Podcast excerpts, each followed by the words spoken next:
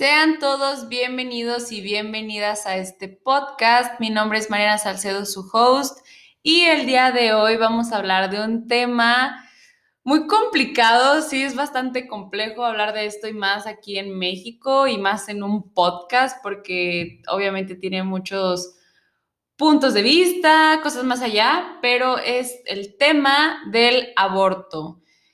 Quiero aclarar y voy a hacer un disclaimer antes de comenzar que este podcast no es un debate acerca de si debería ser legal o no el aborto. Nosotros nos encontramos en una postura a favor, mi invitado yo. Eso será evidente a lo largo de este capítulo, pero quiero aclarar que este podcast no es para imponer nuestra postura, sino para conocer más a fondo el tema del aborto desde el punto de vista de la salud.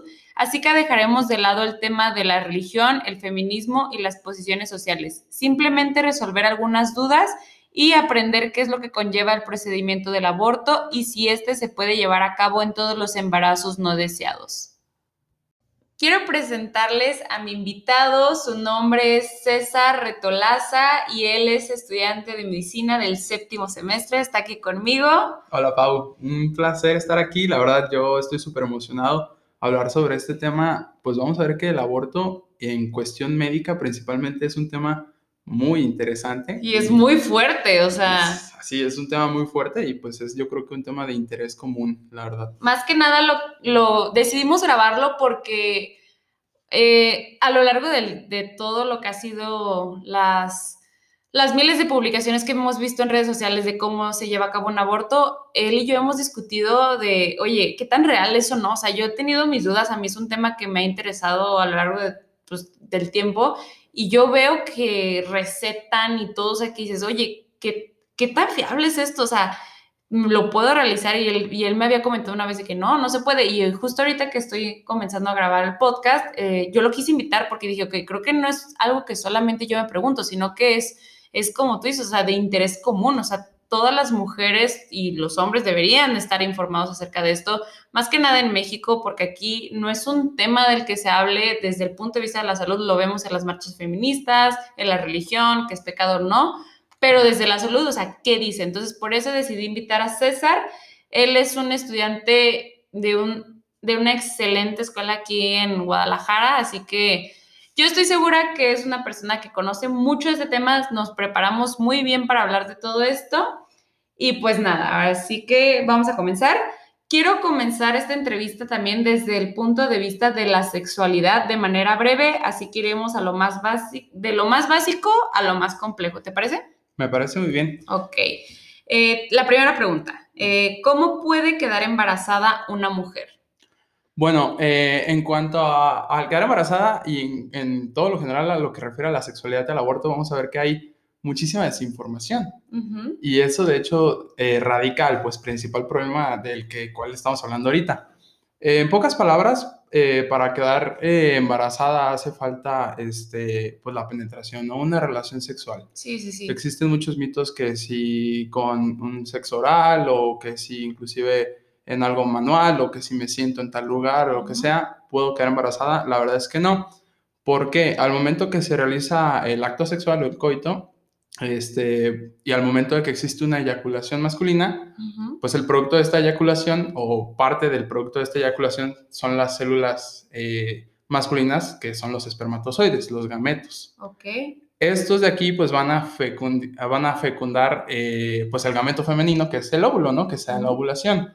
Pero pues esto no es tan sencillo como, como de que simplemente... Sí, que se simplemente se encuentran y ya. Y ya, no, necesita más cosas. ¿Por qué? Porque la mujer necesita estar ovulando. Okay. Entonces, pues la mujer tiene que saber o tiene que tener una noción de su periodo menstrual para saber en qué fechas puede estar ovulando. Ok, sabemos que, la eh, que el periodo menstrual inicia desde el primer día que hay sangrado, ¿verdad? Ese es el día uno. Ese es el día uno. Creo que hay también uh, algo que he escuchado yo, que muchas mujeres piensan que inicia su ciclo menstrual cuando termina la menstruación. Y no, no ¿verdad? No, este es un error muy grande porque la menstruación es muy variable dependiendo de la mujer. Puede durar de 3 a 5 días o hasta 6.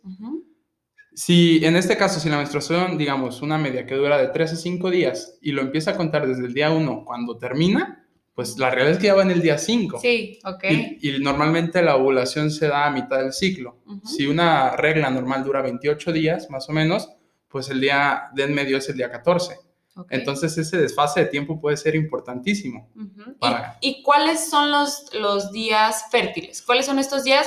Porque puede ser solo el periodo fértil, que sea, como tú dices, en el día 14, o hay otros días que puede ser probable que una mujer quede embarazada. La verdad, para que una mujer quede embarazada debe estar en sus días fértiles, o sea, debe de estar ovulando. Pero el gran problema aquí es que no todas las mujeres ovulan exactamente a la mitad de su ciclo. Ok. Por eso el método de, eh, de conocer el periodo menstrual o de las fechas no es un método seguro ni que se recomienda. Sí, el del calendario. El del calendario, Ujú. exactamente.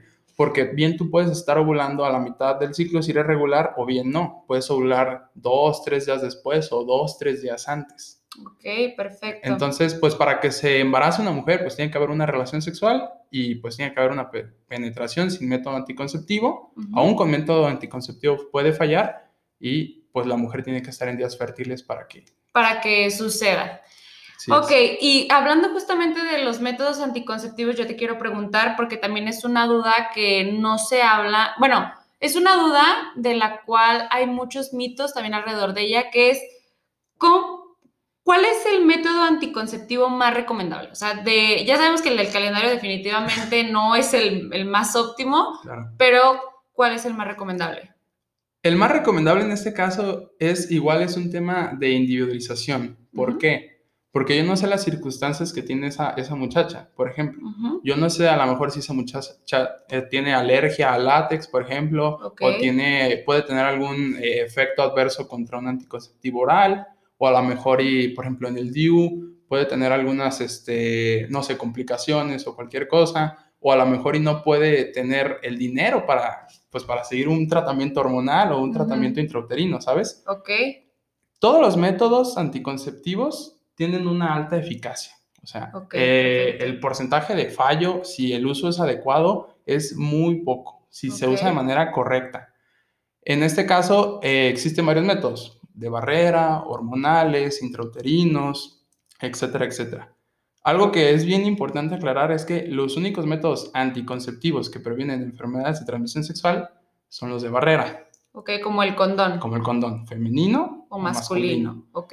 de ahí en más, los demás sí pueden prevenir el embarazo, pero no previenen contra enfermedades de transmisión sexual. Entonces, ¿se recomienda usar un método de barrera más otro? Eso es lo, lo mejor, lo O más sea, lo más óptimo. Puede ser así como pastillas y método de barrera. O sea, el método de barrera no está en un sí o no. O sea, ese es recomendable 100% que siempre se use. Siempre se debe de usar, este, a menos que ya tengas una pareja estable y conozcas muy bien a tu pareja que no tenga nada. Pero de todas formas, es recomendable usar porque hay veces que, créanme, que el peor de los, de los problemas sería un embarazo. Ok. Sí, existen muchas enfermedades VIH, este, sífilis, gonorrea, que son una epidemia, una pandemia y la gente no Más sabe. bien el menor de los problemas. O sea, el Exacto. embarazo es el menor el de menor tus de problemas, problemas. porque así como puede ser un embarazo, puede ser que te decida. O sea, no, no, nadie está exento. Eso es otra. Ha- ¿Hay algún, y justo ah, es una pregunta que me surge ahorita, ¿hay alguien que puede estar exento de una, de un tipo de enfermedad de transmisión sexual? No, no, nadie está exento de, de una enfermedad así. Ok. Eh, claro, depende mucho porque, por ejemplo, a lo mejor y cosas como el VPH, el virus del papiloma humano, a lo mejor y no va a tener una afectación tan importante en hombres como en mujeres. Sí, en mujeres es más alto, ¿verdad? En mujeres predispone a, por ejemplo, a tener cáncer. Ok. Algunos tipos, algunos serotipos de este virus, pero en hombres no tanto. Entonces, el mejor método anticonceptivo ahora sí que siempre usar un método de barrera para la prevención de ITS y eh, ya dependería, o sea, individualizar con una cita médica, tu ginecólogo, lo que sea, lo que se adecue más a ti, ¿no? Ok. Porque también las pastillas hormonales también pueden tener ciertos beneficios o no. Y las pastillas anticonceptivas también hay dosis, hay dosis más altas, hay más bajas. Yo recuerdo que hay unas que te recetan y por eso es tan importante decir que, es, que tienes que ir a una cita médica porque te hacen preguntas del tipo fumas, tomas, porque hay unas que no puedes tomar. Tengo entendido eso, ¿verdad? Sí, hay unas que, digo, al final del día son medicamentos. Exacto. O sea, son hormonas, no es un dulce. ok. Entonces, por lo mismo, eh, dentro de esa variedad de hormonas, pues existen eh, anticonceptivos individuales, combinados, los anticonceptivos de emergencia, Ujú. este, dispositivos que van a generar o que tienen una carga hormonal, por ejemplo, como el parche, como el subdérmico, etcétera, etcétera. Entonces, todo se adecua a las necesidades que tenga la paciente. ok. Yo tengo una pregunta acerca de uno de los métodos anticonceptivos y es uno muy complejo que escuchamos, el de la pastilla de emergencia. Ok. Esa, la pastilla de emergencia, ¿cada cuándo se puede utilizar? ¿Es cierto que se debe utilizar una vez al año o máximo dos o esto es mentira? Como tal, no, no podríamos hacer así de tajantes de decir dos veces al año y ya, ¿sí? ¿Por qué? Porque como su nombre lo dice, es una pastilla de emergencia, o sea, se debe Sí. utilizar en cuestiones de emergencia. Ok, no es así como de que, ay, hoy es enero, es, es un día de enero y yo creo que hoy sería un buen día para utilizar la pastilla de emergencia. Exactamente, o sea, se, se toma en situaciones pues que hubo una relación sexual sin protección y pues hay probable eh, indicaciones de que pues hay un embarazo no deseado. Ujú. Entonces, como tal, no sería algo tajante de que no puedes tomar la pastilla de emergencia más de dos veces al año, porque no es algo tajante, o sea, no hay más complicaciones si te tomas otra, por ejemplo. Pero tampoco, como dije, es una bomba hormonal. Sí, no te la puedes tomar en cada relación sexual ni mucho menos. Exactamente. Ya, muy bien, ok. Yo tengo otra pregunta que te quiero hacer y es, ¿se sigue enseñando bajo la creencia de que el aborto es malo o que no se debe realizar ahorita que tú estás estudiando medicina año 2021? Como tal, no. No se enseña como una creencia de que es malo. ¿Ok? Se habla desde la creencia del propio doctor. ¿Ok? Pero como lo vemos en muchas áreas, pues ya depende de la perspectiva del doctor. Siempre desde el área médica. Ok. Pero pues claro, a veces me habla un ginecólogo, a veces me habla un sexólogo, lo que sea. Y pues está el fundamento de él. ¿Sí? Y no, no, es, no es un fundamento vacío, o sea, me lo dice desde lo que él conoce y desde su realidad.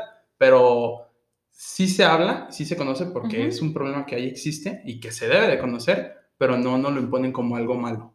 Ok. Oye, y tengo una pregunta. ¿El aborto se ve como una materia o simplemente lo tocan? Porque yo sé que sigue siendo un tema tabú. O sea, Claro. ¿se sigue tocando desde el, el estudiante pregunta y el maestro contesta o es como tal una materia? Hasta más o menos hasta semestres más avanzados ya se ve en una materia como tal el tema, Ok. que es en ginecología obstetricia. Ok. Ahí se ve literalmente el tema de aborto y todo lo que implica y todos los tipos que hay. Ok. Pero es ya hasta semestres más avanzados, sexto, séptimo semestre o inclusive a veces hasta octavo. De ahí para atrás se toma porque el alumno tiene la iniciativa o porque se presta, por ejemplo, en embriología, Sí. pues ahí, pues muchos tienen la curiosidad tanto de cosas de sexualidad o cosas como de que, oiga, doctor, ¿y esto del aborto? ¿Es bueno, es malo? ¿Cuándo inicia la vida? Ahí es cuando se toma antes. Va, perfecto. Bueno, entonces, otra pregunta que te quiero hacer, y esta ya va de nuevo al tema del embarazo y el aborto, pero en este caso quiero hablar de que si existen los embarazos de alto riesgo. O sea, yo estoy consciente de que no todos los embarazos son iguales, pero ¿cuáles son las condiciones para que un embarazo sea de alto riesgo? Pues hay, hay muchísimas condiciones, desde cosas tan eh, importantes como la edad o cosas tan insignificantes que la gente no piensa, pero que sí importa, que es como los antecedentes de esa persona, ¿no? Antecedentes por su familia y de ambos, no solo de la mujer o de, Del hombre. ajá, ajá. sino también del papá y de sus antecedentes. O sea, todos esos aspectos es importante, porque estamos hablando pues de la formación de una nueva vida y de todo lo que conlleva. Sí. Entonces, eh, en el caso del embarazo, todo influye para que sea de alto riesgo. Cosas, por ejemplo, la edad temprana, debajo de los 16 años, o la edad tardía, debajo de los 35 años, Órale. imponen el riesgo. O también desde ya propias enfermedades que pueda tener la mamá, también pueden hacer que un embarazo se haga de alto riesgo. Ok, en el caso de que el embarazo sea de alto riesgo, ¿qué se puede hacer? O sea, tú, ¿cuál es el momento en el que tú puedes detectar que es un embarazo de alto riesgo? ¿Existe la posibilidad de iniciar teniendo un embarazo, como por así decirlo, normal y que se convierta de, al- de alto riesgo o que desde el inicio sea de alto riesgo? O sea, fuera de la edad. Existen, sí, existen los dos casos. Ok. Puede ser que un embarazo vaya normal y se transforma en un embarazo de alto riesgo por algo que ocurre dentro de, del periodo de embarazo que pues ocurrió. O ocurre que desde el inicio se ha clasificado como un embarazo de alto riesgo. Y aquí lo importante es que la que está embarazada no puede dictar eso. Ella no puede saber, ah, mi embarazo es de alto riesgo o no. Sí, no es como que foco rojo. Exactamente. Ajá. O de que, ah, se me prendió una luz verde y tengo que... No, no, no. Red flag. Ajá, Exactamente, sí, un no. red flag. No, no, no. En este caso, pues el profesional de la salud, el médico general, familiar o ginecobstetra, es el que va a decir, ¿sabes qué? Pues tu embarazo es de alto riesgo y a partir de ahí lo vamos a llevar así. Ok. Entonces, por eso es bien importante una consulta. ok. Una consulta médica, ¿cuándo es cuando tú debes de acudir a la consulta médica? ¿En el momento en el que la mujer se entera que está embarazada o a partir de, digamos que tú quieres quedar embarazada y dices, no, pues yo tuve el coito en este día y ya pasó un mes y no, no llegó mi periodo, tengo un retraso, o a los dos meses de que me entero que estoy embarazada, ¿cuándo realmente es cuando yo tengo que acudir al médico? Mira, ahí sí depende muy bien si es un embarazo deseado o no deseado. ¿Por qué? Porque si es un embarazo deseado, pues tú quieres ir al médico desde antes, Para que él te dé un asesoramiento desde cómo es la mejor forma para que se dé el embarazo, ¿no? Para que funcione. Claro. Y si en el caso que no es, es un embarazo inesperado o no deseado, pues el mejor momento es cuando te das cuenta. Ok, perfecto. Así, casi, casi le avisas a tu doctor antes que a tu mamá. Casi, casi, sí. Sí, en todo caso que, como tú dices, si es un embarazo no deseado y por pena o vergüenza no le quieres comentar a tus padres, sí o sí es imprescindible que vayas a un médico. Sí, claro. Si eres menor de edad, puedes acudir al médico, Sí. ¿sí? Sí, te, tú- te tienen que atender. te tienen que atender. Ok. Si tú eres menor de edad, este, puedes ir siempre a una consulta médica, ya sea con un médico general o un médico familiar. Digo, hay veces que sí en ciertos lugares es, es necesario que te acompañe un- un- una persona responsable, Ujú, un tutor o tu papá o lo que sea. Ok. Pero eh, no se puede negar como tal el servicio de salud. Ok, por ejemplo, una chava de 16 años se entera que está embarazada, su novio, por así decirlo, no la quiso acompañar, no le va a decir a sus papás, mm, cualquier cosa. Ella puede acudir a una consulta con un ginecólogo y no se le debe de negar el servicio. Claro, por supuesto. Ella tiene... el- eso no se nos tiene que olvidar. El derecho a la salud es un derecho humano. Es un derecho humano. Y eso justamente quería que lo mencionaras. Digo, yo lo puedo mencionar porque eso es un derecho. Pero el derecho a la salud es un derecho humano. No se le puede negar a nadie mm, en ninguna institución, ya sea pública o privada. Exactamente, no se puede negar. Ok, Y es necesario que vayan. Sí. Porque hay veces que por miedo o por, Por qué van a decir o por tabú o lo que sea, lo postergan y es peor Sí. para cualquier plan. Ok. Ya Hasta- sea- ya sea mantener la Mantenerlo gestación. o no mantenerlo, Ajá. postergar la, la cita médica es, es lo peor que se puede hacer. Ok, perfecto. O sea, sí o sí vayas, independientemente de cuál vaya a ser tu decisión después. También, otra pregunta que te quiero hacer. ¿El médico es, no sé por así decirlo, es, es ético que un médico te recomiende o no te recomiende el embarazo? O sea, de seguir con él o terminarlo. No, eh, eh, eso es algo bien importante y bueno que lo mencionas. De hecho, inclusive está eh, estipulado por la Secretaría de Salud. Ok. Es, es, no es ético, o sea, no es, no es algo visto eh, bien desde el punto de vista ético que un médico te, te apegue a o te impulse desde su propia creencia. ok. O sea, un médico éticamente está mal Que te digan o que sobreexagere a veces cosas que no son ciertas para que tú te orilles a algo. Sí, y eso sí pasa. O sea. Sí, es muy conocido pues que te dé pena ir al doctor o lo que sea, porque vas a decir, es que me va a decir que, que mantenga mi embarazo, o sea, que siga con el embarazo y yo no quiero tener al, al producto, o sea, y, y yo sí lo quería mencionar porque dije, ok, yo conozco de muchísimos casos que van y por, la, por lo mismo, o sea, el doctor lo- casi casi te lo impone, o sea, como Claro. hasta te agenda tu próxima cita, vamos a ver que sigas con el embarazo, o sea, Claro. y eso entonces no es nada ético. No, eso no es nada ético porque ya estamos hablando de algo profesional. Ujú. El doctor puede tener su punto de vista moral, religioso, ético, Sí. lo que sea, pero otra cosa es ya lo profesional. Sí, o O sea, el punto de vista de la salud. Exactamente. Y él no te puede imponer su punto de vista porque sí. Ok. Entonces se tiene que apegar. Lo que él debe hacer es decirte la verdad. O sea, eso es lo que debe hacer. ¿Sabes? Sí. Independientemente de lo que yo crea, yo te digo la verdad. Los pros, los contras, los resultados, lo Ujú. que es legal y lo que no es legal, también Sí. eso es cierto. Sí, porque eso sí es, es algo Es- que, y es que importante. pasa. Sí, y es tiene importante. peso. Ujú. Pero no te puede orillar o no te puede mentir porque eso sí no es ético. Ok, perfecto. O sea, eso se me hace un punto súper, súper clave. La siguiente pregunta que te quiero hacer es, ¿qué periodo sería recomendable para abortar? Y quiero decir recomendable no por el, no por el, ay, te recomiendo abortar, sí, o sea, como yo tampoco como una amiga o persona X que no esté apegada al tema de la salud, que yo no sea doctora ni nada por el estilo, sino porque, ok, yo me doy cuenta que estoy embarazada y yo sé que no quiero tenerlo, ¿qué periodo es en el que yo podría abortar y que sea tal vez de menor riesgo? Porque una, eso es algo que, que quiero mencionar. El aborto sí o sí tiene un riesgo, Claro, pero también el embarazo sí o sí tiene un riesgo. por supuesto. Entonces, es- eso es algo, pues, creo que vale la pena mencionarlo. Claro. Pero bueno, o sea, ¿cuál sería el periodo recomendable? Como tal, eh, Para empezar, pues es con la definición de aborto, ¿no? Porque ni la Sí. hemos mencionado. Sí, sí, una disculpa. ¿Cuál es la definición de aborto? Y en este caso, la definición de aborto, y es una definición de, en este caso, la Organización Mundial de la Salud, es pues la terminación del embarazo, ya sea de forma inducida o espontánea, de cualquier forma, Ok. antes de la semana 20 de gestación o antes de que el producto pese menos de 500 gramos. Recordemos gestación como el momento en el que espermatozoide óvulo fecunda. Sí, desde que se fecunda hasta que termina, ese periodo del embarazo se le conoce como gestación. Ok, ah, ok, ok. ok. Eso es gestación. Ujú. Entonces, el aborto es antes de la semana 20. Ok, perfecto. Pero hay varios tipos de aborto. O sea, esa definición queda incompleta. ¿Cuáles son los tipos de aborto? ¿Cómo, cómo es que queda incompleta?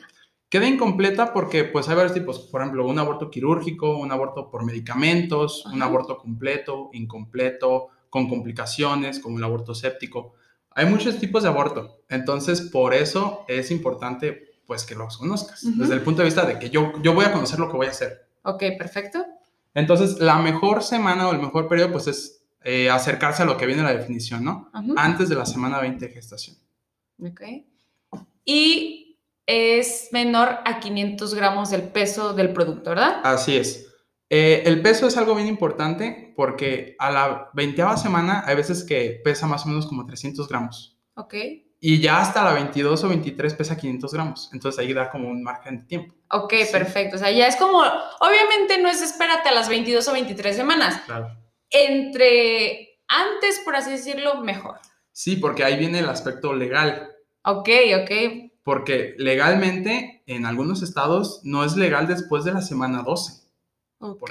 Aunque la definición de aborto ante la Organización Mundial de la Salud sea antes de la semana 20, Ok. pues hay lugares de que no es legal, aunque sea la semana 20. Y eso, eso lo vamos a tratar más adelante cuando mencionemos los estados y todas estas cosas.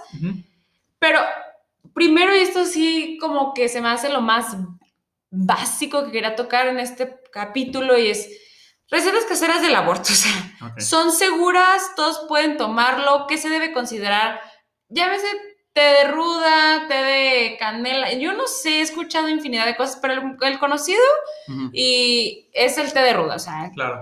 ¿qué, qué tan Hasta- seguro? O sea, que de verdad es, es algo que se podría siquiera considerar. Hasta los memes, ¿no? De Sí, tómate el té de ruda. Sí, o sea, tómate un té de ruda como, como si fuera cualquier cosa, o sea, como si o el fuera TikTok o lo que sea. el TikTok. Sí, o sea, eso es, eso por eso lo pienso como, La- no, o sea, es- y esto es bien importante. Eso no es seguro. O sea, el aborto es, Ajá. debe ser un procedimiento o es un procedimiento médico ok. y se debe de llevar a cabo. Sí, no es así. no es algo que... ah, No es mascarilla para quitarte los granos. Exactamente. O, no es algo de que a lo vi en TikTok y lo voy a... Sea, no. Ajá, ok. No es cualquier cosa.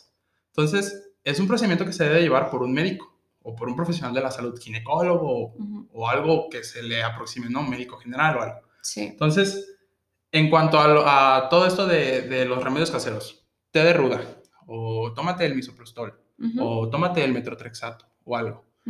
Estos, por ejemplo, el té de ruda es, sí es un té y sí tiene propiedades abortivas, Sí. pero esto es bien importante y lo quiero mencionar. Eh, la cantidad de té de ruda que se necesita tomar para que se pueda inducir un aborto es igual a la cantidad tóxica Ah, ok. que genera en una persona. ¿En serio? Sí. Y puede causar problemas renales, problemas hepáticos, etcétera, etcétera. Sí, cuando, que ya de verdad el aborto queda como el menor de tus problemas. Exactamente. Porque sí, sí, es una planta y es una planta con propiedades abortivas. Sí, como eso- muchas tienen muchas propiedades. Exactamente. Pero los niveles que se necesitan para llegar a esto son tóxicos. Entonces, Ok. y eso es bien delicado porque se ve en Facebook. Tú tómate tu té de ruda. y- Sí, no pasa nada, tómate seis tazas al día. Exactamente. Pero, ok, yo algo que también queremos mencionar y que tú me comentabas es que no vamos a mencionar dosis de ningún medicamento, de ningún té, ni nada, porque eso ya no es ético. Claro que exactamente. No, no, es, no es algo ético. Ujú. ¿Por qué? Porque es- están mucho, digo, la, así esté una persona a favor o en contra o lo que sea, no se nos tiene que perder que es un tema médico y es un tema de salud pública. Individual. Y es un tema Aparte. individualizado aparte, ¿no? no Sí. Yo no sé lo que tú estás pasando, yo no sé tu peso, yo no sé tu talla, yo no sé si eres alérgica a ese medicamento o no. Ok, esa es otra de las... Entonces no es algo tan fácil como lo que dicen de que agarra cuatro pastillas y tómatelas y nadie se va a dar cuenta. No, Ok. porque, eh, y esto es bien importante, un aborto Ujú. terapéutico o, o un aborto eh, quirúrgico en manos de un profesional de la salud, la tasa de riesgo es bajísima. Ok. Es, inclusive son tasas por debajo del 5%. Sí, o sea, también el aborto puede llegar a ser seguro, o sea. Claro. Claro, y, y eso es el principal enfoque, ¿no? Y, y es algo que me gustaría decir que es muy importante. Por ejemplo, vamos a decir, la diabetes. Sí, Es una comparativa de que los dos son problemas de salud pública. exacto. Una persona diabética, lo mejor es que no sea diabético. Lo mejor Sí. es come bien, lo mejor es te voy a educar para que comas bien, lo mejor es Evitarlo. evitarlo, ¿no? Sí. Nadie quiere tener un aborto. Sí, exacto. ¿Quién quiere tener un aborto? ¿Quién quiere pasar por todo eso? El gasto, el dolor, el sufrimiento psicológico, el realizarlo si es una cirugía. Sí, claro. Nadie. O sea, lo, lo mejor es no abortar. Sí, Pero si ocurre, pues el Estado tiene que garantizarte el derecho a la salud. ¿Sí? que el derecho a la salud, repito, es un derecho para todas las personas. O sea, Exacto. Es, te digo, como un diabético, yo te puedo educar que, no, que comas bien. Yo te puedo llevar con un nutriólogo y aún así te vale y comes mal. Pero si terminas siendo diabético, yo no te voy a decir, no, ya eres diabético, yo no te voy a dar Sí, y insulina. aparte porque el aborto se puede dar a pesar de que te cuides, o sea, a pesar Claro. de que incluso tengas dos métodos anticonceptivos. Esto también es bien importante mencionarlo porque nunca estás exento de un embarazo. Bueno, claro, si no tienes, no sé, por ejemplo, una mujer que no tenga ovarios, o sea, o cualquier Claro. cosa, ¿sabes? Pero hablando de lo más común es, sí o sí te puedes llevar a cabo, se puede llevar a cabo el embarazo, pero cuando está sujeto el aborto a un médico y un profesional de la salud, la tasa de riesgo es Baja. Muy, Muy baja. baja, es muy baja. baja. muchísimo más que como decimos, el té de ruda en tu casa, que en altas dosis es también tóxico. Y, y eso es algo bien importante. Una de las causas de, de mortalidad materna más importantes, si no recuerdo, es como el doceavo lugar, En serio. son los abortos clandestinos. Entonces, es un problema Es un problema real. y que existe. Y en cambio, pues están, en este caso, eh, ya por un método eh, médico, bajo supervisión, pues que tiene, claro, claro que tiene riesgos, ¿no? Sí. Perforación, sepsis, complicaciones, infecciones, hemorragias, adherencias, o sea, no es cualquier cosa. Como también tiene complicaciones el aborto, digo, el, el embarazo. Claro. Pero es que quiero hacer mucho énfasis en eso porque no, no queremos que se asusten tampoco. O sea, si tú ya tienes el producto y quieres abortar y que después te empieces a, a abrumar con todo eso que decimos, es que es real, es real que pueda pasar. Pero por eso hablamos de eso. son cosas a considerar. Aquí todo se va a poner a consideración.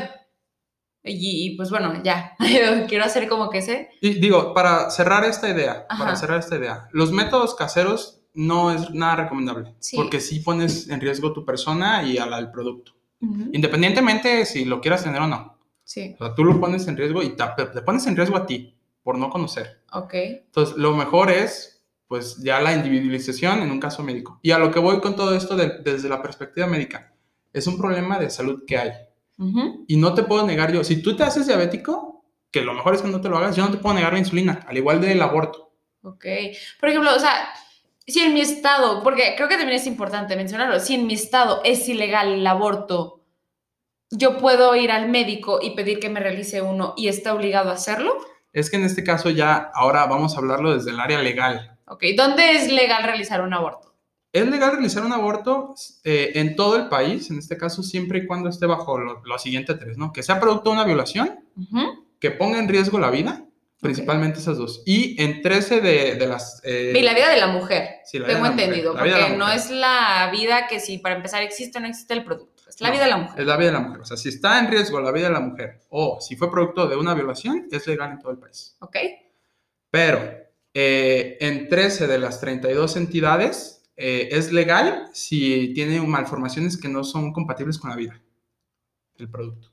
¿Cómo? Sí, o sea, por ejemplo, si, si tu producto, el feto, embrión, lo que sea, no es viable, o sea, que tiene algo que van a ser muerto Sí, sí, sí. o que van a hacer con una malformación que va a terminar en la muerte, sí es legal en tres entidades federativas. Ok. ¿Sí? Ahora, el, de ahí en adelante, eh, México, en la Ciudad de México, y en. Oaxaca es legal bajo cualquier cosa. Sí, ahí son los estados donde es legal, o sea, que vas a la clínica y yo siendo mujer, eh, Por- 18, 20, los que sean años, quiero ir a realizarme un aborto, no me violaron, no hubo este tipo de casos, se hace. Ahí sí es completamente legal. Ok. Pero, este, otra cosa que es importante mencionar aquí es que en estos lugares es legal antes de la semana 12. Ok, aquí en México. Aquí O sea, en vamos a hablar en México. Sí, hablando Antes de la semana 2, a pesar de que la OMS haya mencionado, como dijimos al principio, que aborto es antes de la semana 20. ok, Pero estoy hablando de casos de, de aborto libre. O sea, de que sin ninguna circunstancia yo me voy a Ciudad de México a abortar por lo que sea, tienes que cuidar tiene que que sea ser antes de la semana 12. Exactamente. Otra cosa, y, y que, perdón por interrumpirte, pero digamos que yo voy en mi, mi semana 15 y me voy a la Ciudad de México, ¿no? Hay algo, o sea, yo voy a mentir, por así decirlo. Eh, el doctor se puede dar cuenta de que no voy en la semana 12, Claro, ¿ok? Sí. Y ahí sí me puede, como por así decirlo, negar el servicio. sí, claro. Ok. O sea, eso sí es bien importante. Pues Sí. no- hay muchas formas de nosotros saber en qué semana está. Sí, sí, Hay no, no, es- no te vas a chamaquear al doctor. Eh, Exactamente, hay muchísimas formas. Entonces, Sí. pues por eso es bien importante tener un control de saber que estás embarazado o no. Sí, o sea, Para, para empezar. Sí, o sea, si tú tienes así como poquito miedo de si estás embarazada, hazte la prueba. O sea, hazte la prueba lo antes que pueda de orina, de sangre, este, para, para evitar complicaciones, ¿verdad? O sea, la mejor manera de evitar un conflicto es literalmente Sí. darse cuenta. Y algo bien importante también es que esto sí tiene implicaciones, este, ti- tiene implicaciones desde el Código Penal, ¿eh? Y tanto para los doctores como para las, las mujeres. Sí, no solo estás como que en riesgo tu mujer de que te vayas a prisión, sino que también el doctor tiene el riesgo, Sí, ¿verdad? exacto, porque hay, eh, te digo, hay, hay lugares donde no es completamente, este, no es completamente legal. Ok. O sea, o también te digo, depende de la semana. Por ejemplo, en el caso de violación o de malformación que ponga en riesgo la vida, sí es completamente legal debajo de la semana 20 en todos los estados. Ok, todos los estados de la República Mexicana es legal. Sí, porque hay varias formas de hacerlo. Ujú, Esto, esto de la semana 12 se da principalmente por dos cosas. Por el riesgo que conlleva Ok, y por ya la parte biológica de si tiene vida o no. ok, ok. Que es otro tema. Que eso, eso- eso es uno de los temas que vamos a tocar Es- más adelante. Es otro tema interesante. Pero te digo, eh, el médico como tal hay veces que sí se puede negar a dar el servicio de salud porque no es legal. Y puede llevarlo a 3 a 5 años de cárcel o, y también a- está penado a veces inclusive para la mujer.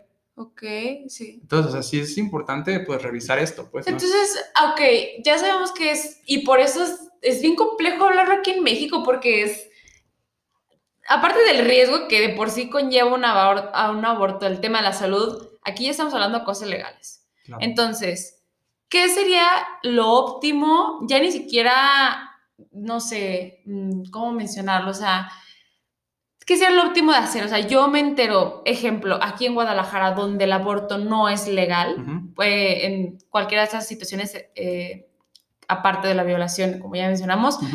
¿qué podría hacer yo? Yo puedo ir a una clínica y preguntar, o sea, oye, ¿sabes qué? Yo no quiero tener el producto, a un ginecólogo obstetra, yo no quiero tener el producto, él puede realizar el, el aborto y él tiene un riesgo de ir a la, a la cárcel. Te digo, la mayoría de, de doctores aquí en este estado te lo van a negar. Te lo van a negar. Sí, eso sí Por- es una realidad. Por cosa, eh, por cosa de, de- de ley. sí. ¿Por qué? Porque si hay una complicación, pues te pueden demandar. Y si ven cuál fue el trasfondo de eso, pues los, dos va- los dos van a la cárcel. Ok. O sea, no es algo tan, tan sencillo. Pero lo que sí es esencial es planificar, o sea, que te asesoren. Sí. O sea, no, tampoco te pueden negar eso. Sí, exactamente. No te pueden negar el asesoramiento. Ok, eh, ok, eso es justamente lo que quería tocar. No te pueden negar el, asesoram- el asesoramiento, te pueden negar el procedimiento, Claro. más no el asesoramiento. Ok. La siguiente pregunta que voy a realizar, quiero volver a hacer otro disclaimer. Y es que aquí sí vamos a tocar un poquito la perspectiva de pro aborto, pro vida y cómo realmente se ve el feto a las semanas, en los días. Vamos a subir la tabla a, a mi Instagram en- de este episodio, que es arroba quiero conocerlo todo. Ahí vamos a tocar realmente cómo es el aborto. Voy a enseñarles toda la información. Quiero aclarar algo. eh, César quiere aclarar algo. Y, ay, ¿Qué es? Perdón. Yo lo que quiero aclarar es, en este caso, yo soy pro respeto. Sí, Pro respeto ante una decisión que es un problema de salud, exacto. que se necesita atender por alguien que conoce. Sí, eso es lo que es también por lo que quería hacer este disclaimer. Este capítulo es viéndolo desde el tema de que es un problema de salud pública. No fuera de nuestra posición pro vida, pro aborto, ambos somos pro respeto. Yo en lo personal respeto a las personas que son pro vida y es algo que me ha ayudado mucho también esto, es conocerlo, güey. O sea, conocer por qué. Y justamente lo que vamos a hablar es, es eso. ¿por qué también tiene peso los argumentos pro vida y pro aborto? Por lo mismo les vamos a enseñar la tabla y bueno, ahora sí vamos a tocarlo y, y voy a realizar la pregunta, ¿te parece? Muy bien. ¿Tiene vida un feto? Bueno, como tal, desde el punto de vista del área de la salud, inclusive esta pregunta es tan compleja que está dividida. Ok. O sea, si no es un sí o no. Exactamente, no es, como, ah, no, exactamente, no es algo tan sencillo como de que sí, punto o no y punto. Ok. Porque pues hay muchas cosas que pueden dictar la vida, ¿no? Y bueno, como te digo, la pregunta en sí pues está mal planteada. ¿Por qué? Porque pues de que tiene vida un feto, pues sí. Vida, pues sí, una célula de tu cabello, una célula de la piel, tiene vida. La importancia a lo mejor aquí radica en la capacidad de esa vida, ¿no? O de que se desarrolle. Exactamente, que se desarrolle o el peso que tiene esa vida. El peso que tiene, eso es bien importante. Yo aquí lo voy a citar de un libro de embriología. Ok. El libro de embriología clínica de Moore y de Langman y de Carson inclusive, dicen que el, el inicio del desarrollo humano es cuando se hace la fecundación. O sea, cuando se une espermatozoide y óvulo. Okay. Ahí inicia el desarrollo de la vida humana. Otros autores dicen que ahí no, que se inicia cuando se hace la recombinación genética. ¿Sí? Ok. Otros dicen que no, no es cierto, ¿Por qué? Y esto es, esto es muy importante y es un poquito complejo, pero hay que entenderlo. Quiero hacer una pausa rápida. La tabla se llama Tabla Cronológica del Desarrollo Humano y es la que voy a subir y que es importante si te interesa consultarla en el Instagram para que entiendan más de las imágenes que vamos a estar hablando a continuación, ¿ok? Cierro paréntesis. tabla de Cronología del Desarrollo Humano del libro Embriología Clínica de Moore. Ok, una a diez semanas. Ajá, de, la primera a la décima semana, exactamente. Entonces, pues bueno, esto es bien importante aclararlo. ¿Por qué es diferente una célula de la piel a una célula ya fecundada? ¿Cuál es la diferencia? Porque uno de los argumentos pro vida dicen, es que ya tiene, ya tiene el genoma humano. Pero es que esto no es lo más importante. ¿Por qué? Porque es la capacidad que tiene esa célula. Una célula de la piel tiene todo tu genoma, pero no tiene la capacidad de diferenciarse a un organismo. No tiene la capacidad de... No se va a dividir, por no, no, se, no, se, va a dividir para formar cerebro, corazón, solo se va a dividir para formar... Historia incluso. solo se va a dividir para formar más piel. Eso es todo. Entonces, ¿cuál es la diferencia en este caso de estas células? Es que tienen, se llaman células totipotenciales, o sea, que tienen la capacidad de diferenciarse en todo. Pero aquí es... Son lo este, mismo, pero se van a diferenciar. Exactamente. Van si todo sale bien. exactamente. Si todo sale bien, tiene la capacidad de, hacerse todo. Pero esto es algo bien importante, porque no es como tal un individuo. Un individuo es algo indivisible. Esto ya desde el punto de vista filosófico, ¿no? Sí, sí, sí. O sea, si yo parto a la mitad a un señor, pues tenemos un cadáver con dos partes, ¿no?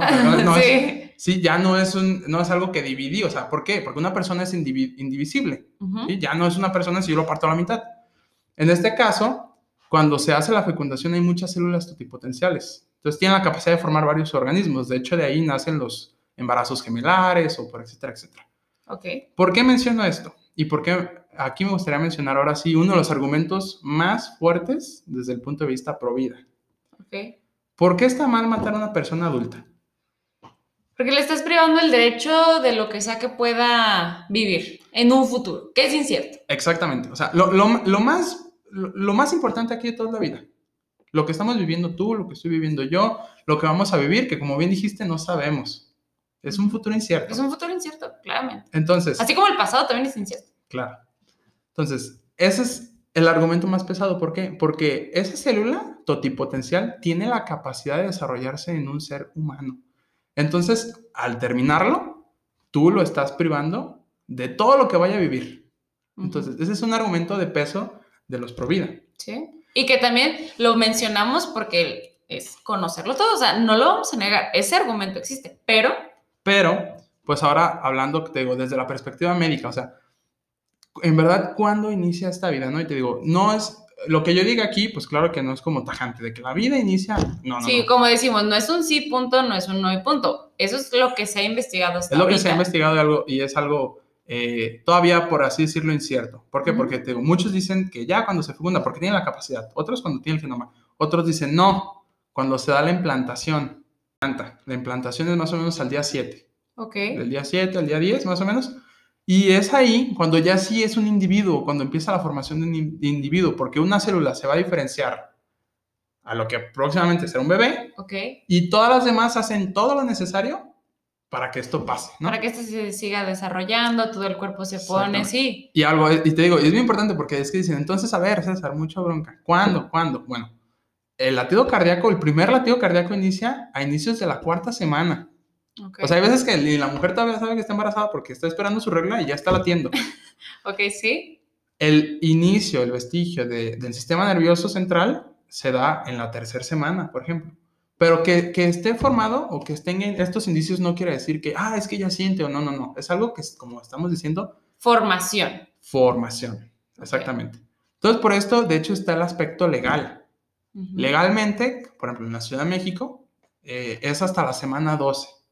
¿Por qué? Porque se cree que ya poquito después de la semana 12, bueno, no se cree, sino se sabe. Sí. Después de la semana 12, pues prácticamente ya está formado todo. Sí, de hecho en la misma tabla se ve, o sea, el producto ya tiene una cierta forma, o sea, ya tiene oído, tiene ojo, tiene tamaño real, o sea, brazos, pies, sí, realmente no es un conjunto de células que se vea como un coágulo ya, realmente ya sí tiene una cierta forma. Y repetimos, no somos pro vida, pero somos, o sea, somos realistas, eso es lo que realmente es. Exactamente, eso es lo que realmente es. Como dices, más claro sí, no o puede sea, exactamente, o Porque sea, así se ve. Exactamente. Ahora, no, tampoco es como de que lo que dicen de que, ah, es que si abortas lo estabas arrancando a pedazos y pobrecito y su bracito. y- Sí, de hecho, y, y aquí te voy a mencionar, ya al final vamos a hacer unas preguntas como que nos hicieron en las redes sociales, pero creo que aquí es importante apegarlo a ese tema. Y una pregunta es, ¿lo arrancan a, a pedazos al producto? O sea, de que bracito, etcétera, por así decirlo. O sea, No, claro que no.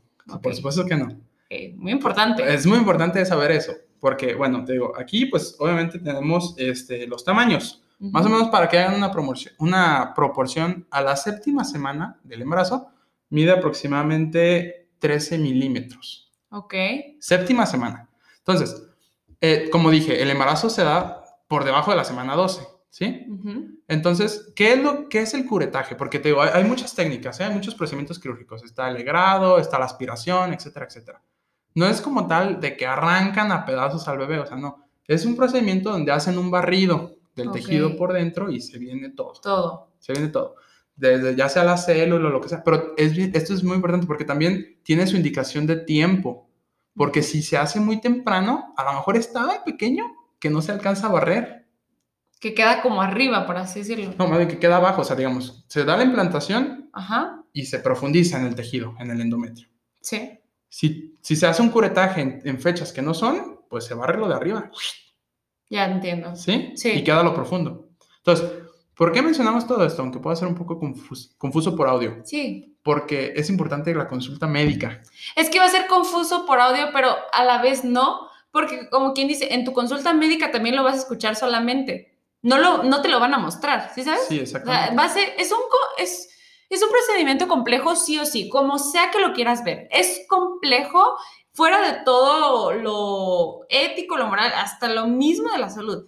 Pero vamos, a lo mismo, o sea, ¿qué es realmente? O sea, Y aquí, eh, esto de aquí, por ejemplo, ¿por qué es entonces eh, la- lo, lo que dicen de que es que es legal hasta la semana 12? ¿Cuál es el fundamento de eso? ujú, Pues el fundamento principal sería pues el desarrollo embrionario, ¿no? sí. Que sí, el sistema nervioso central se empieza a formar desde la semana 3, ujú. pero más o menos termina pues en la semana 12. O sea, de hecho, digamos, por así decirlo, ya todo está formado, así, lo que puede dar origen en la semana 3. O sea, en la semana 3 ya todo puede dar origen a, pero no Sí. se ha terminado de desarrollar. Ok. Se termina de desarrollar a mediados de esas semanas y ya después solo es crecer. Ya si quieres que funcione, ¿no? Exactamente, o sea, que crezca, que tenga la capacidad de, de vivir, de la viabilidad. ¿no? Sí.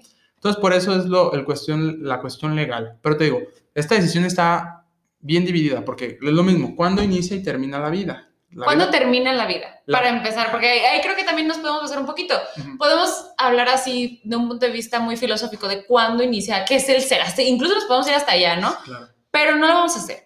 ¿Cuándo termina la vida? Porque de ahí nos podemos sujetar a cuándo inicia. claro. La vida termina con la muerte cerebral, ¿no? Y, Ujú. o sea, es, no es de que solo digan de que, ah, es muerte cerebral, no, o sea, se tiene que ver en un en- electroencefalograma, ok, que no haya actividad eléctrica hasta por tres días. ok.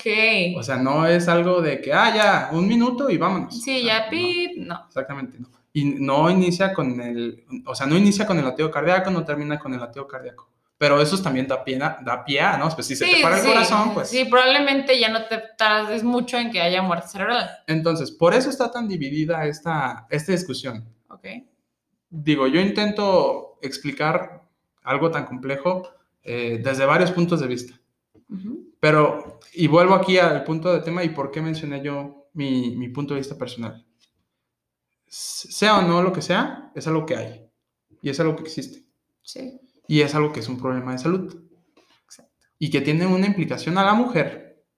Porque al final del día, ella es la que está siendo afectada por malas prácticas del aborto. Entonces, por eso, pues por el derecho a la salud, el Estado debe de garantizar. Lo mejor es no lo hagas, lo mejor es no te embaraces, lo mejor es no sí, abortar. sí, pero eh, eh, repetimos, ya ni siquiera vale la pena recordarles eso. eso es lo óptimo, es lo mejor. Siempre lo vamos a recomendar, por eso iniciamos también mencionando los métodos anticonceptivos. Pero decimos, y, y sigo repitiendo, o sea, este es un problema que va a seguir pasando si no se, ¿cómo decirlo? Si no hay un efecto del Estado en ese tipo de problemas. Porque Claro. como mencionamos hace rato, o sea, el médico de hecho se puede reservar el querer atenderte o no. Y aparte de que se, a- aunque no se quiera reservar, puede terminar en la cárcel. Claro. O sea, lo óptimo aparte de que no se realice el embarazo, de que no haya un embarazo, es que en caso de que lo haya y se quiera realizar un aborto, el Estado también se agarra- tenga un grado de responsabilidad, o sea, que no se prive el derecho a la salud. Sí, exacto. O sea, lo óptimo es que el, el Estado te lo Sí, garantice. ta- tanto como que no te embaraces, pero como que si pasa, el Estado lo garantice. Exacto. La educación, la prevención, Sí. la consulta. Y por eso mismo también aquí vamos a mencionar eso, lo, lo, lo que sí es, o sea, cómo realmente se ve el producto, porque tampoco vamos a decir de que sí, es un conjunto de células, no pasa nada. Eh, Repito, un coágulo cualquiera. No, no lo es.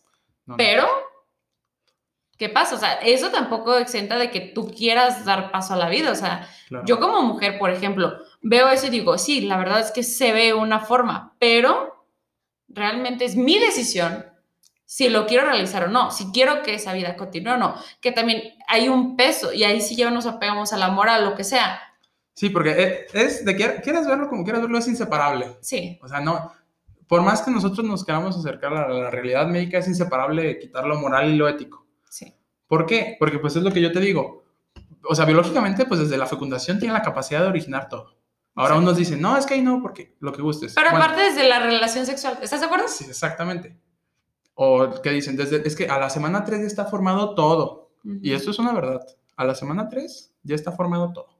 Ya nomás es que se desarrolle y crezca.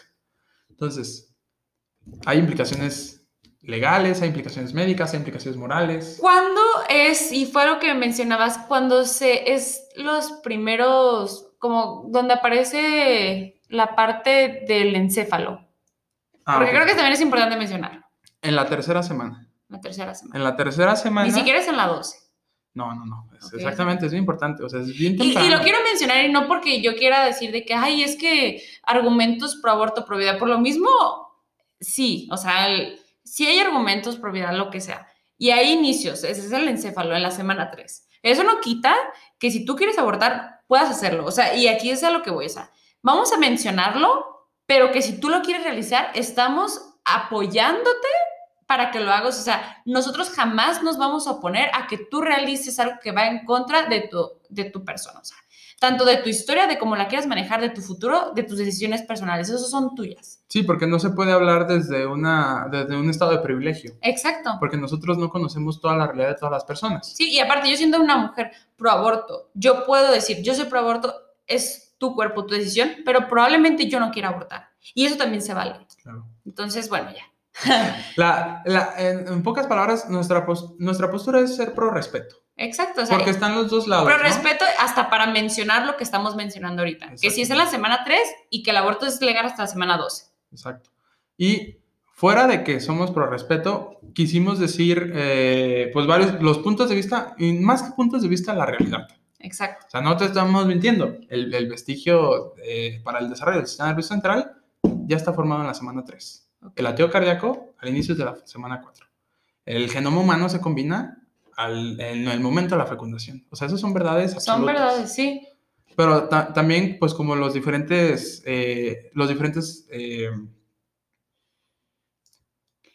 posturas que decíamos, que eh, pues sí es un, es un problema de salud pública y también, pues desde el punto de vista de filosófico de es que le privas La posibilidad. la posibilidad a alguien. ¿Qué es a lo que va este podcast? O sea, eh, aquí lo mencionamos porque, como decimos, también es una plática, o sea, que sí es un tema de conversación que se llama el podcast. Quiero conocerlo Quiero todo. conocerlo lo vas a conocer todo, o sea, también desde la postura moral, ética de nosotros, Claro. pero el tema de salud es el que estamos hablando. O sea, en todo el capítulo se ha hablado desde el tema del punto de la salud, desde el punto de vista de la salud.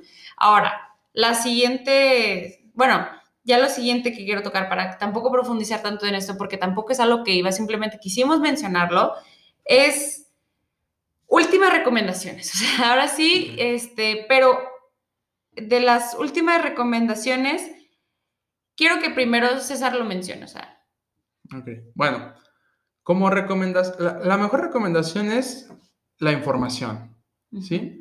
Nosotros tenemos, o sea, la educación, es bien importante, la educación sexual, la educación desde, desde todo. Yo sé que, que a veces esto es complicado porque no a todos se les ofrece, pero bueno, hoy, hoy, hoy en día la mayoría de las personas tienen el medio para educarse. Sí. Y si no la educación, pues también el respeto. Por lo mismo, no todos tienen el mismo privilegio que nosotros. No, Ujú. no todos tienen el mismo conocimiento, el mismo acceso, las mismas oportunidades, la misma capacidad financiera, la misma situación.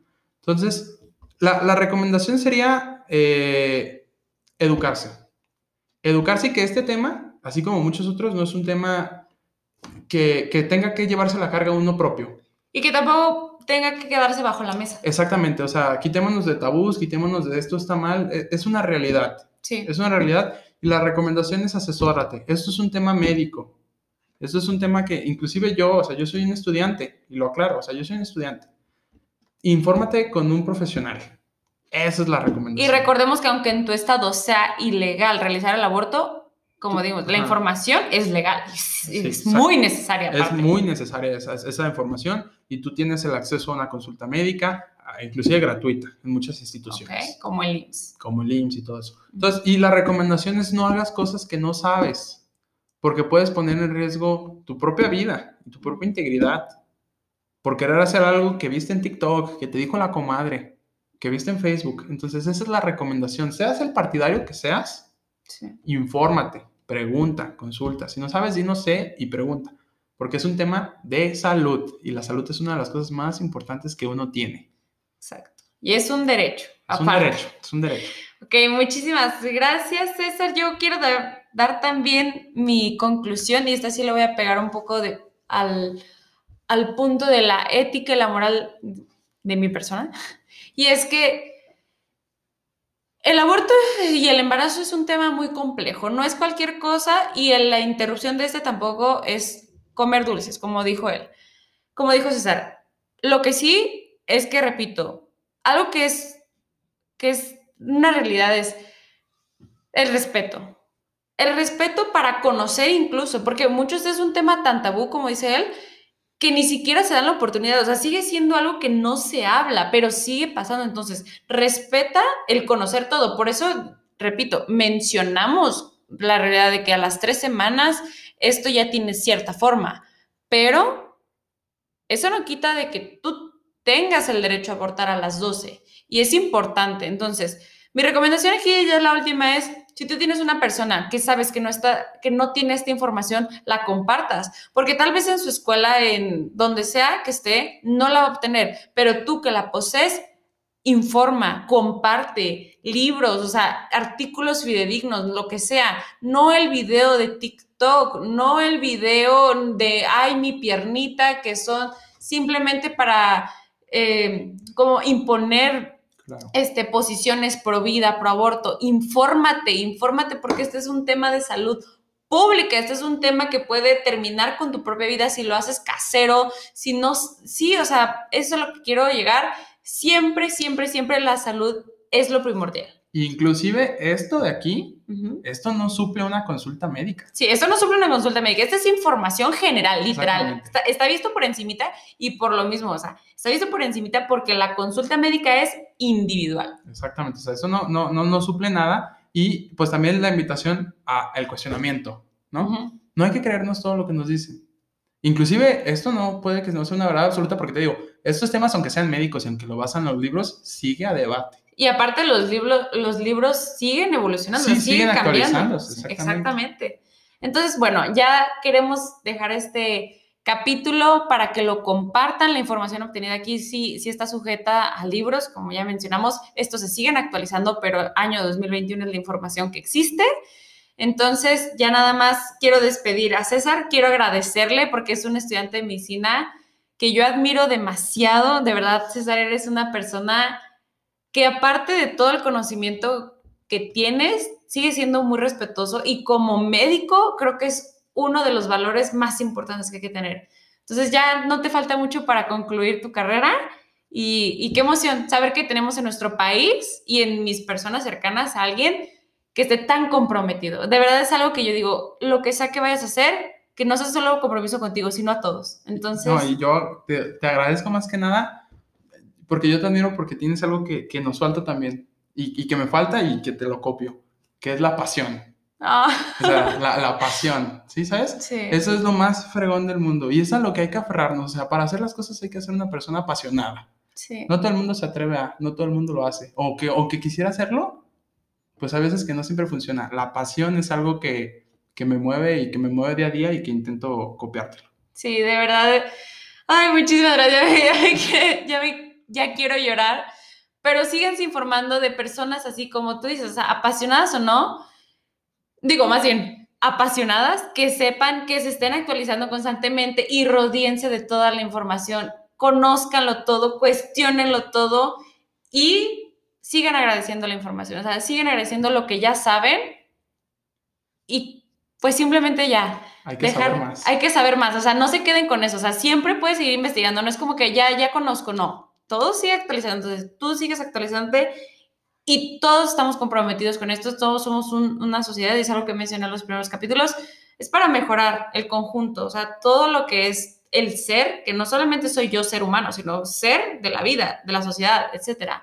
Entonces, agradecerte siempre, vamos a tener un excelente médico, de verdad, lo voy a volver a invitar para hablar de otros temas de salud. El aborto es un tema muy importante y creo que es en donde tenemos menos información, pero ten por seguro que te va a volver a invitar ya cuando, Yo feliz. ya cuando haya más temas, también que dejen en, en la, en la foto de este episodio, vamos a dejar toda la información en Instagram, arroba quiero conocerlo todo. Y para que también si tienen otro tema que les gustaría saber desde el punto de vista de la salud, volver a invitar a César. Muchísimas gracias por escucharnos y nos vemos el próximo miércoles. Bye.